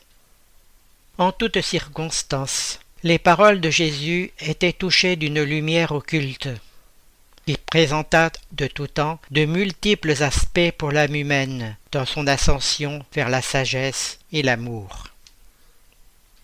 Avant tout, cherchons à adapter ce concept à nous-mêmes. Si nous avons en nous la vraie charité spirituelle, si nous travaillons pour notre illumination intérieure en irradiant spontanément la lumière sur le chemin de nos frères d'apprentissage et de lutte, nous recevrons plus de bienfaits des sources pures des plans spirituels supérieurs.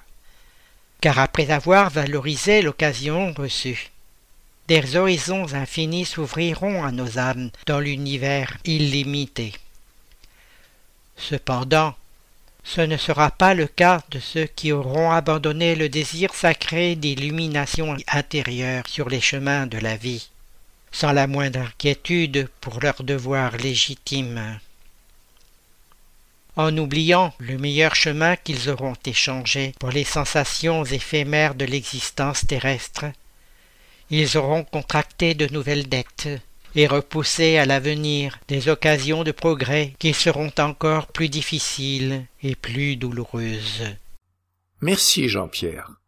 Chers auditeurs, vous pouvez aller sur les différents sites du mouvement spirit francophone et y trouver des informations et renseignements grâce aux liens qui existent sur le site www.lmsf.org.